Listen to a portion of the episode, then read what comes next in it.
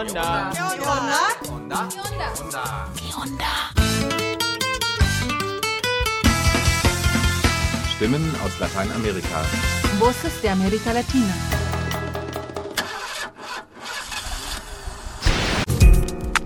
Hallo und willkommen zum Onda Info 532. Nach einigen Kurznachrichten aus Lateinamerika haben wir im Wesentlichen zwei Beiträge in der Sendung. In Berlin ist der Lieferdienst Gorillas eher durch die rücksichtslose Fahrweise seiner Lieferantinnen und eben durch die Liefertätigkeit an sich bekannt. Weniger bekannt ist, dass dieses Geschäftsmodell oft nur durch die Ausbeutung der Arbeitnehmerinnen rentabel ist und das betrifft zumeist Migrantinnen. Radio Matraca hat sich die Arbeitsbedingungen des Lieferdienstes genauer angesehen und mit einigen Riders gesprochen. Steffen Heinzelmann hat sich für Radio Onda auf der Buchmesse in La Paz umgehört, was es an neuer Literatur in Bolivien gibt. Denn die AutorInnen des 21. Jahrhunderts erzählen auch von Migration, Sexualität und Emanzipation. Dabei geht es natürlich auch um die gesellschaftlichen Veränderungen in Bolivien und den Einfluss der Pandemie auf das Leben und die Arbeit dieser AutorInnen. Und zwei Jahre nach dem rassistischen Anschlag in Hanau kommt die Musik in dieser Sendung diesmal von Mal Elevé und den SängerInnen Sora, Kutlu und Roger Reckless, Alliance Antiraciste. Eine spannende halbe Stunde wünschen wir vom Onda Info.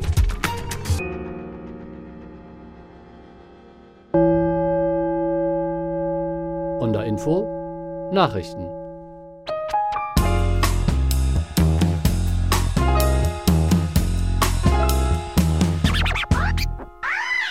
Nicaragua. Der 73-jährige Sandinist und Ex-General Hugo Torres ist tot. Er war im Juni im Zuge der jüngsten Verhaftungswelle durch die autoritäre Regierung von Daniel Ortega und Rosario Murillo verhaftet worden. Kurz vor seiner Festnahme hatte er noch ein Video verschickt, in dem er erklärte: Lo que quiero decirles es que estos son zarpazos desesperados de un régimen que se siente moribundo, que no tiene asidero legal. Das ist die verzweifelte Reaktion eines Regimes, das dem Tod geweiht ist, das keinerlei Berechtigung hat, um weiter an der Macht zu bleiben. Diese Regierung hat keinerlei Legitimität, unser Kampf dagegen schon. No es un régimen legal, nuestra lucha sí lo es. 1974 gehörte Torres zu einem FSLN-Kommando, das mit der Geiselnahme auf einer Party eines Ministers der Somoza-Diktatur die Freilassung von acht Gefangenen der FSLN durchsetzen konnte. Einer von ihnen war Daniel Ortega. Am 12. Februar starb Torres als politischer Gefangener Ortegas in einem Gefängniskrankenhaus.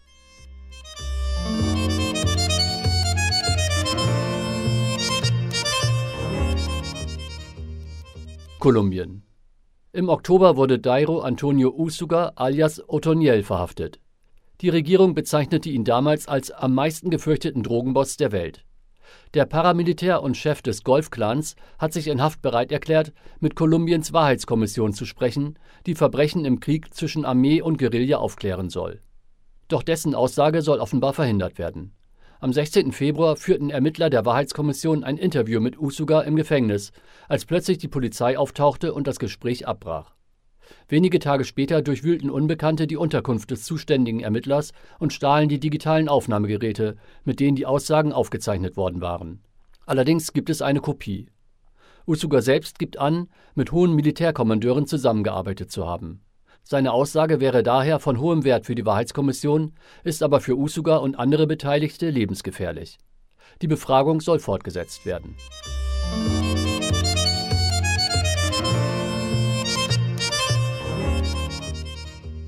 están en este momento trasladando al exmandatario Juan Orlando Hernández por narcotráfico.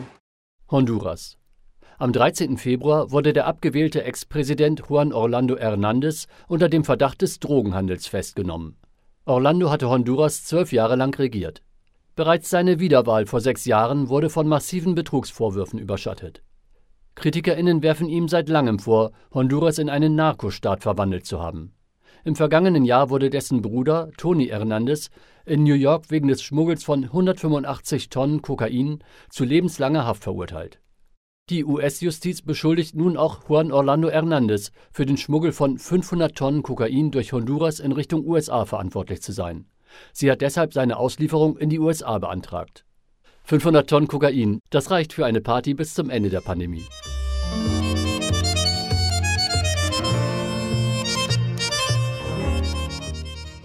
Brasilien. Nach Schätzungen des Nationalen Instituts für Weltraumforschung INPE wurden im brasilianischen Amazonasgebiet im Januar dieses Jahres insgesamt 430 Quadratkilometer Wald vernichtet. Damit ist die abgeholzte Fläche mehr als fünfmal so groß wie die im Januar des Vorjahres. Gründe für die Abholzung in Brasilien sind hauptsächlich der illegale Bergbau und der unerlaubte Holzhandel.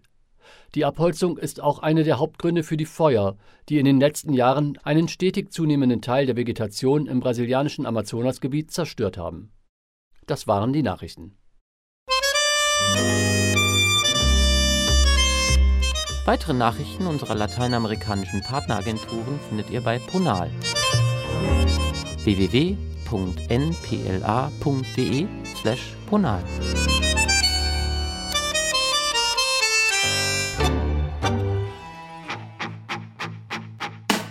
Wir hören jetzt relativ exklusiv einen neuen Song von Mal Elevé. Alliance Antiracist ist eine Kollaboration mit den SängerInnen Sora, Kutlu von Microphone Mafia und Roger Reckless. Zwei Jahre nach dem rechten Terroranschlag in Hanau wollen die MusikerInnen mit dem Song ein deutliches Zeichen gegen Rassismus setzen. Na dann mal los. Alliance Antiracist, la Rage in unserem Blick, unsere Fäuste sind Gewalt. Wir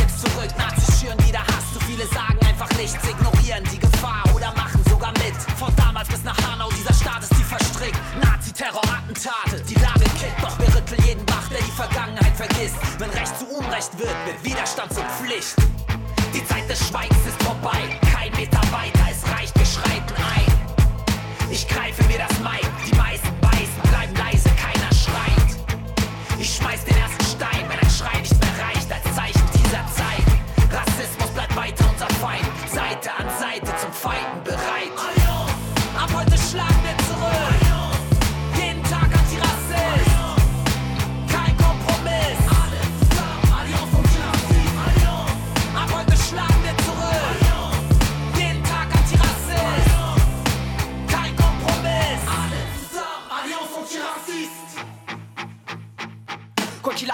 un clash entre opprimés et oppresseurs. L'histoire de la lutte des classes n'est qu'au début de ces bonnes. Les masques se soulèvent, dénonçons vos politiques de massacreurs. Ça sera pas noir contre blanc comme le vent de vos médias dévastateurs. On se laisse pas taire, notre lutte reste sincère. La révolte est en ébullition, la rage envahit l'atmosphère. Sous-estimée par la déterre d'un exploité qui a trop souffert pour se libérer de ses chaînes. Il fera tout son nécessaire. J'irai jamais défendre les nations ni leur Corona-Pandemie hat die Bewältigung des Alltags vor neue Probleme gestellt. Dass ein Lieferdienst die Einkäufe vom Supermarkt bringt, wenn man selbst zu Hause bleiben muss, klingt zunächst ziemlich gut. In Berlin hat sich jedoch gezeigt, dass dieses Geschäftsmodell nur durch die Ausbeutung der Arbeitnehmerinnen rentabel ist und das betrifft zumeist Migrantinnen. Radio Matraca hat sich die Arbeitsbedingungen des Lieferdienst Gorillas genauer angesehen und mit einigen Riders gesprochen. Das sind die Menschen, die auf Fahrrädern durch die Stadt rasen und die Lebensmittel ausliefern. Die Namen der Befragten wurden zu ihrem Schutz geändert. Pflegebeauftragte Westerfeldhausen und fordert Schnelltests für ein besseres Besuchermanagement. Sechster Stock im Hinterhof, zweite Tür rechts bitte, dann einfach durch die Tür, danke.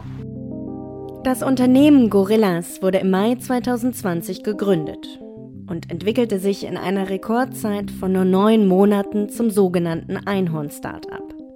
Es ist das erste Unternehmen in Deutschland, dem es innerhalb so kurzer Zeit gelungen ist, hinsichtlich seiner Marktbewertungen die eine Milliarde Dollar Hürde zu knacken. Der Kundenservice des Unternehmens funktioniert folgendermaßen. Im Stadtbezirk Berlin wurden 17 Lokale angemietet, die als Lagerräume fungieren und wie kleine Supermärkte ausgestattet sind.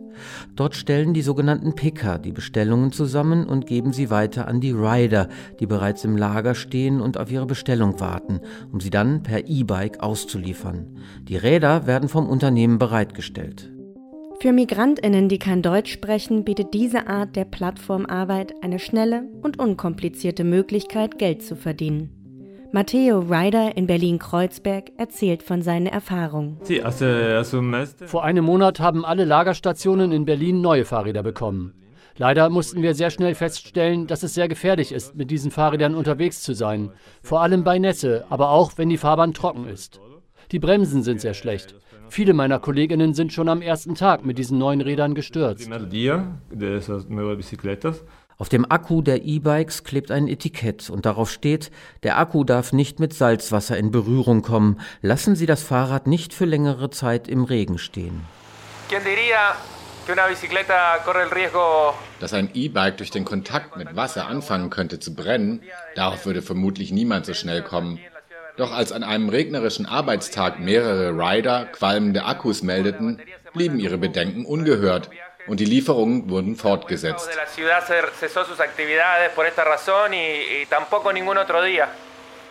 Die Sicherheitsstandards führten bei Gorillas von Anfang an zu Kontroversen. Viele Rider berichten, dass technische Defekte und mangelnde Wartung, vor allem aber die ungeeignete Konstruktion der Fahrräder, gefährliche Situationen hervorrufen. Knochenbrüche, chronische Schäden und Gefährdung durch leicht entzündliche Stoffe sind nur einige der gemeldeten Fälle.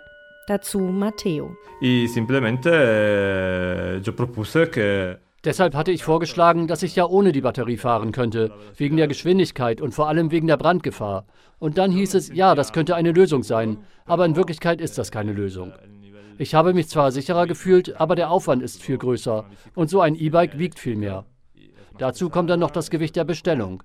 Aber so wie ich das sehe, ist das die einzige Möglichkeit, wenn du auf Sicherheit Wert legst. si, si quieres trabajar con seguridad, esa es la única, por mi manera de trabajar. Sobald der Kunde die Bestellung bestätigt, beginnt ein Picker die Ware zusammenzustellen, während die Rider mit ihren vom Unternehmen gestellten Rucksäcken auf der anderen Seite des Tresens warten. Was die Rider überhaupt nicht gut finden, ist, dass es keine Obergrenzen für Bestellungen gibt.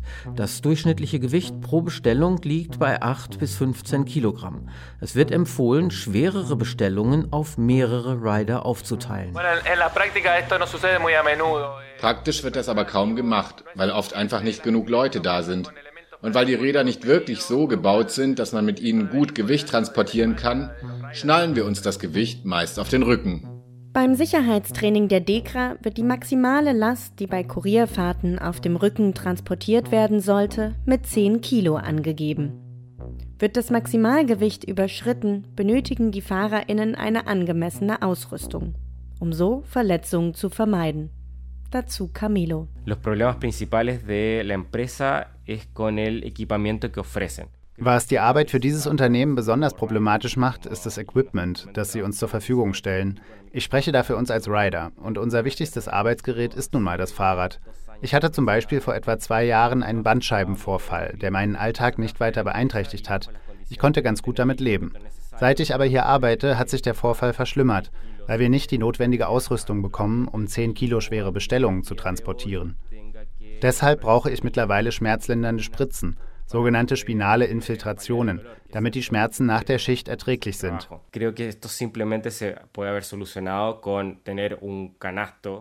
Ich denke, das hätte man ganz einfach lösen können, zum Beispiel durch einen einfachen Fahrradkorb.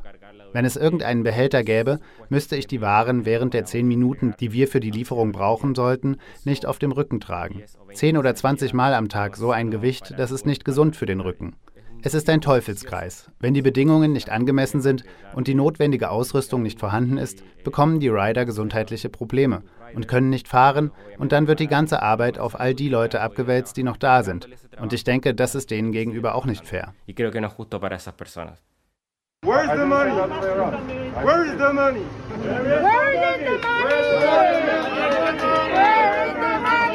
Ab April 2021 häuften sich Beschwerden über Probleme bei der Bezahlung. Unvollständige Löhne, nicht abgerechnete Stunden oder nicht überwiesenes Krankengeld. Rebecca erzählt. Cada sueldo había que revisar ich hatte noch nie eine Gehaltsabrechnung, die gestimmt hat. Jedes Mal. Also wirklich jedes Mal musste ich Geld nachfordern, weil sie mir zu wenig gezahlt oder irgendwelche Stunden nicht abgerechnet hatten. Ich musste jeden Monat hinter meinem Geld her telefonieren, bis ich irgendwann einfach keinen Bock mehr hatte.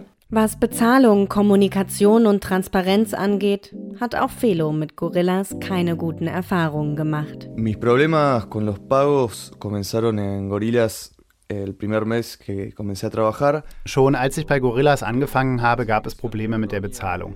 Gleich im ersten Monat haben sie mich in die falsche Steuerklasse eingestuft, obwohl alle Informationen vorlagen. Deshalb musste ich mehr Steuern zahlen, die ich bis heute nicht erstattet bekommen habe. Es sind etwa 500 Euro. Im Juli 2021 fing ich als Rider an und seitdem hatte ich jeden Monat irgendein Problem. Meistens bekam ich mein Geld viel später als meine KollegInnen. Oft war es auch zu wenig und ich konnte nie richtig überprüfen, wie viel fehlte, weil ich keinen Zugang zu meinen Gehaltsabrechnungen bekam. Inzwischen arbeite ich nicht mehr für Gorillas und ich komme immer noch nicht an meine Gehaltsabrechnungen und weiß auch nicht, was mit dem Geld ist, das sie mir noch schulden. Irgendwann war ich das ganze Theater leid. Deshalb habe ich mich an die Chefetage gewandt, um mich zu beschweren. Das endete damit, dass sie mich genau deswegen gefeuert haben, weil ich verlangt habe, was mir zusteht. Das Geld, für das ich gearbeitet hatte.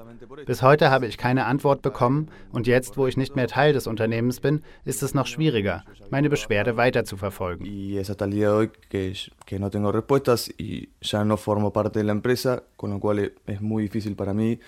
Seguir con este reclamo. Am 24. November 2021 führte das Landesamt für Arbeitsschutz eine Inspektion beim Warehouse am Standort Muskauer Straße 48 in Kreuzberg durch.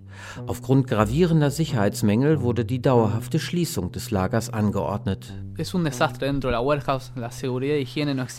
Nach monatelangen erfolglosen Beschwerden ergriffen einige Arbeitnehmerinnen Anfang Oktober die Initiative und legten ihre Arbeit nieder um die Erfüllung ihrer grundlegenden Forderungen zu erzwingen.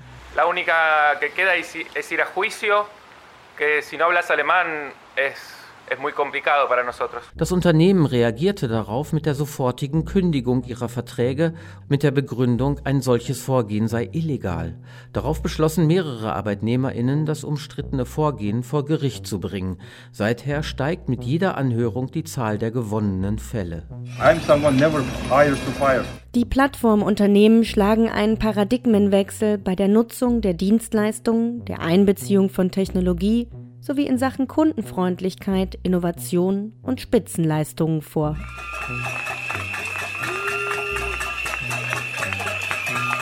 Mit Demos und Mobilisierungen in den sozialen Netzwerken versuchen heute verschiedene Gruppen organisierter Arbeitnehmerinnen, ihre Situation in der Öffentlichkeit und gegenüber den Behörden sichtbar zu machen und sich Gehör zu verschaffen, trotz aller Erschwernisse, auf die insbesondere Migrantinnen dabei stoßen. An der Schwelle zu einem neuen Lockdown muss garantiert sein, dass die mit der Pandemie entstandenen Arbeitsmodelle nicht nur vorteilhaft für Unternehmen und Endverbraucherinnen sind, sondern auch fair und sicher für die Arbeitnehmerinnen. Quoi qu'il arrive, y aura un clash entre opprimés oppresseurs. L'histoire de la lutte des classes n'est qu'au début de ces bonnes heures. Masques se soulèvent,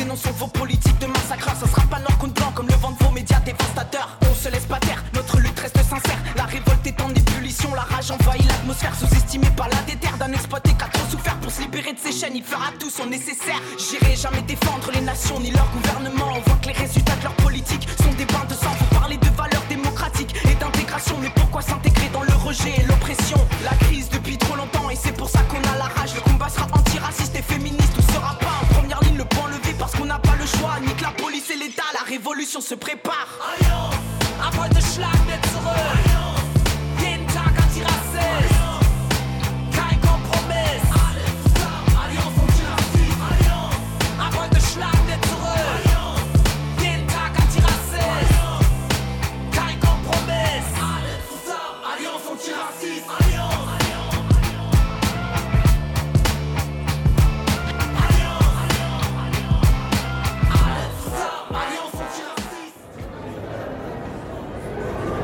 Es ist internationale Buchmesse in La Paz.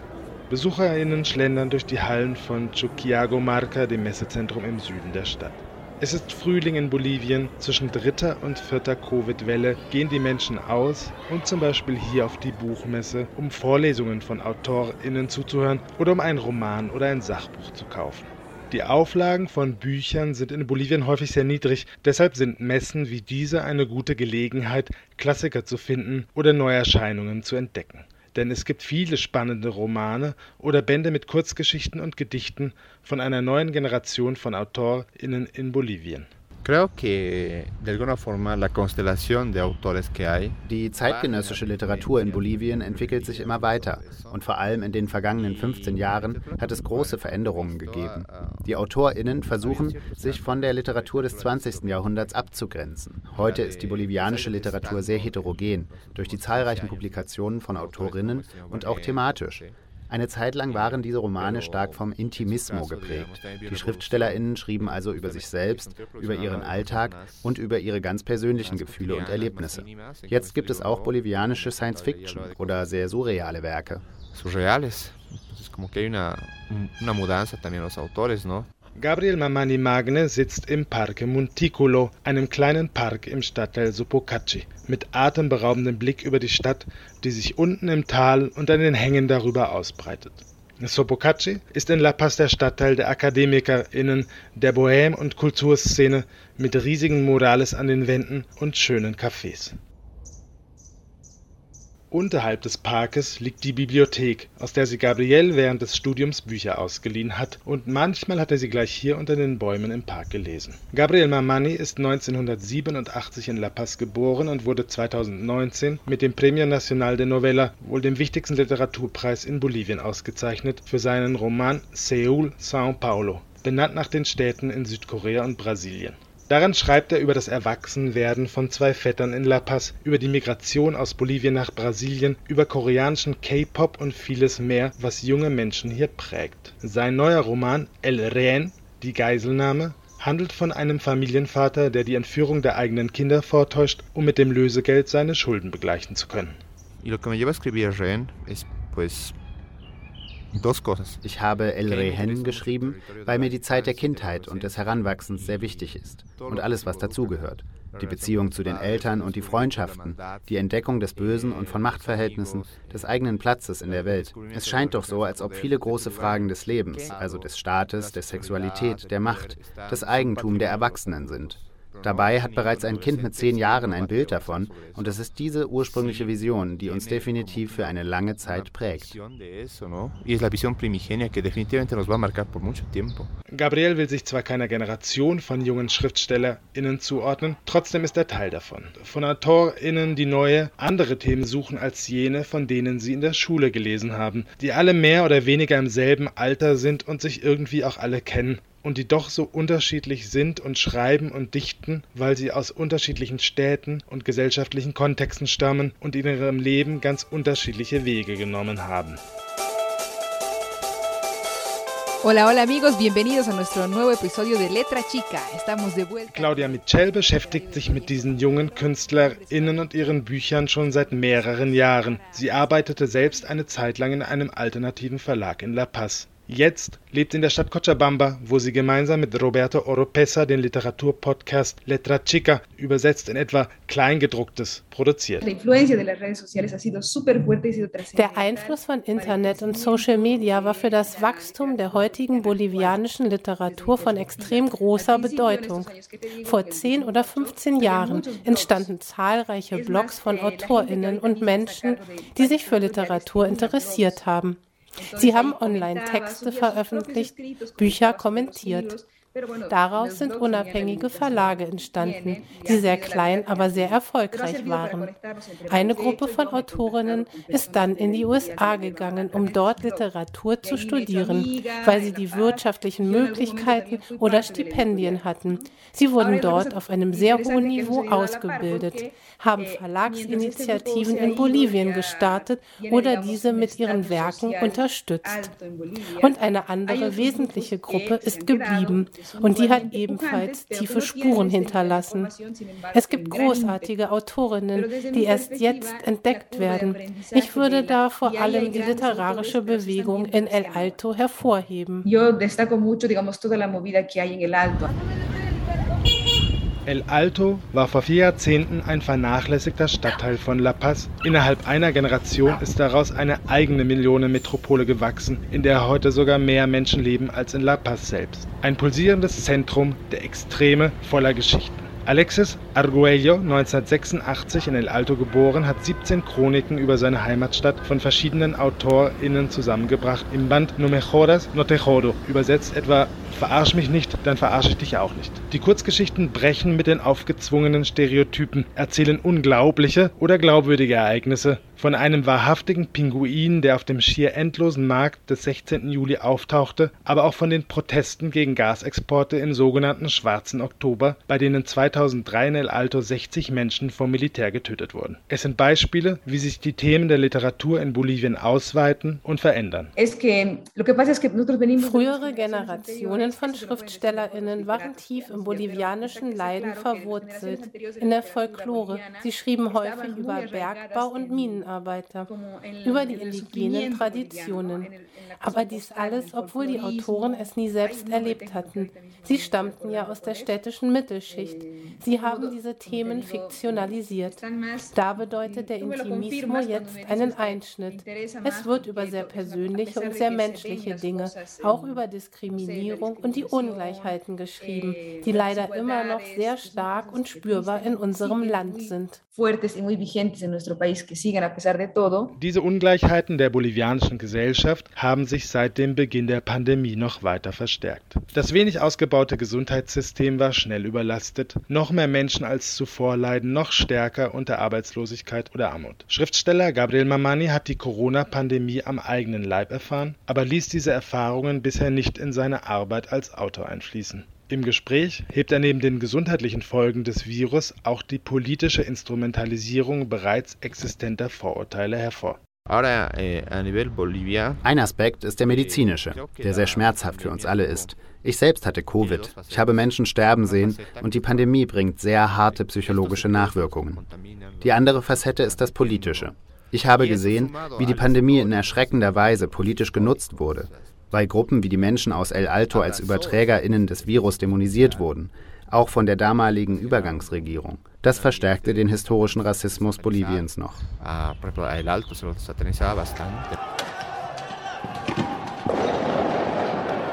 Direkt im Anschluss an die gewalttätigen sozialen Unruhen Ende 2019 hatte die Pandemie das Land getroffen. Nach offiziellen Angaben sind bisher fast 20.000 Menschen an Covid gestorben. Auch der Zugang zu Bildung ist in der Pandemie gefährdet, hebt Claudia Mitchell hervor. Es gibt Kinder, die überhaupt keinen Zugang zum Internet haben. Stell dir vor, du musst drei Kilometer gehen und einen Hügel erklimmen, um ein schwaches Internetsignal zu empfangen und mehr oder weniger das zu hören, was die Lehrerin oder der Lehrer sagt. Das ist sehr bedauerlich. Covid-19 und der politische Umgang damit wirken sich seit fast zwei Jahren unaufhaltsam auf die sozialen Strukturen einer schon zuvor ungerechten Gesellschaft aus. Auf die eine oder andere Weise betrifft das jede Person. Claudia Mitchell ist sich sicher, früher oder später werde sie sich daher auch in den von persönlichen Darstellungen geprägten Werken der AutorInnen neuer bolivianischer Literatur niederschlagen. Was die Literatur betrifft, gibt es ein paar Veröffentlichungen über die Pandemie, aber die scheinen mir sehr sehr übereilt zu sein. Ich bin da ganz der Meinung von Autorinnen, die sagen, das Schwierige ist, über die unmittelbare Vergangenheit zu schreiben. Es braucht erst Zeit, um sich auszuruhen und alles zu verarbeiten.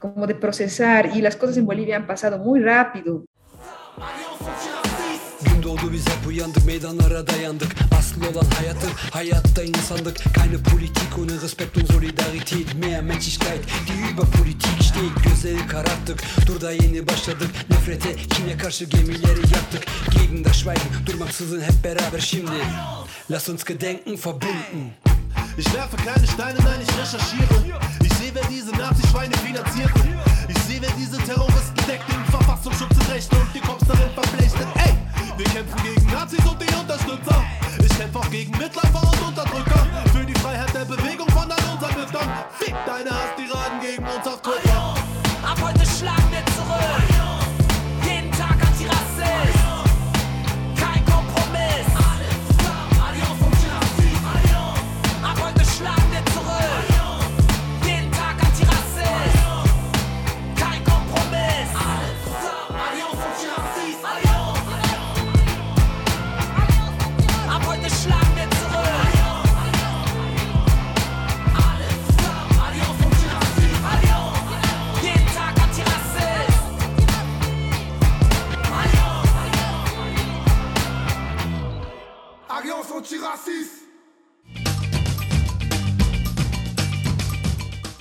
Sendung verwenden wir Berichte von freien Radios, Agenturen und Korrespondentinnen aus Lateinamerika. Weitere Beiträge und Texte von Ponal findet ihr auf der Internetseite des Nachrichtenpool Lateinamerika www.npla.de.